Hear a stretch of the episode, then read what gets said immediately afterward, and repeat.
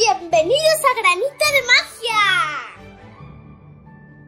Siembra tus fantasías y deja florecer tu imaginación.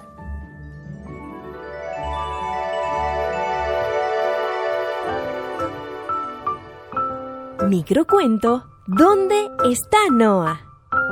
Los padres de Noah sabían que a ella le encantaba jugar a las escondidas y por eso casi siempre no la encontraban en su habitación. Pero lo que no sabían era que cuando la tía Aye iba a visitar a Noah, su sobrinita, cada vez que abrían un libro, desaparecían, porque emprendían un largo y mágico viaje a través de la imaginación.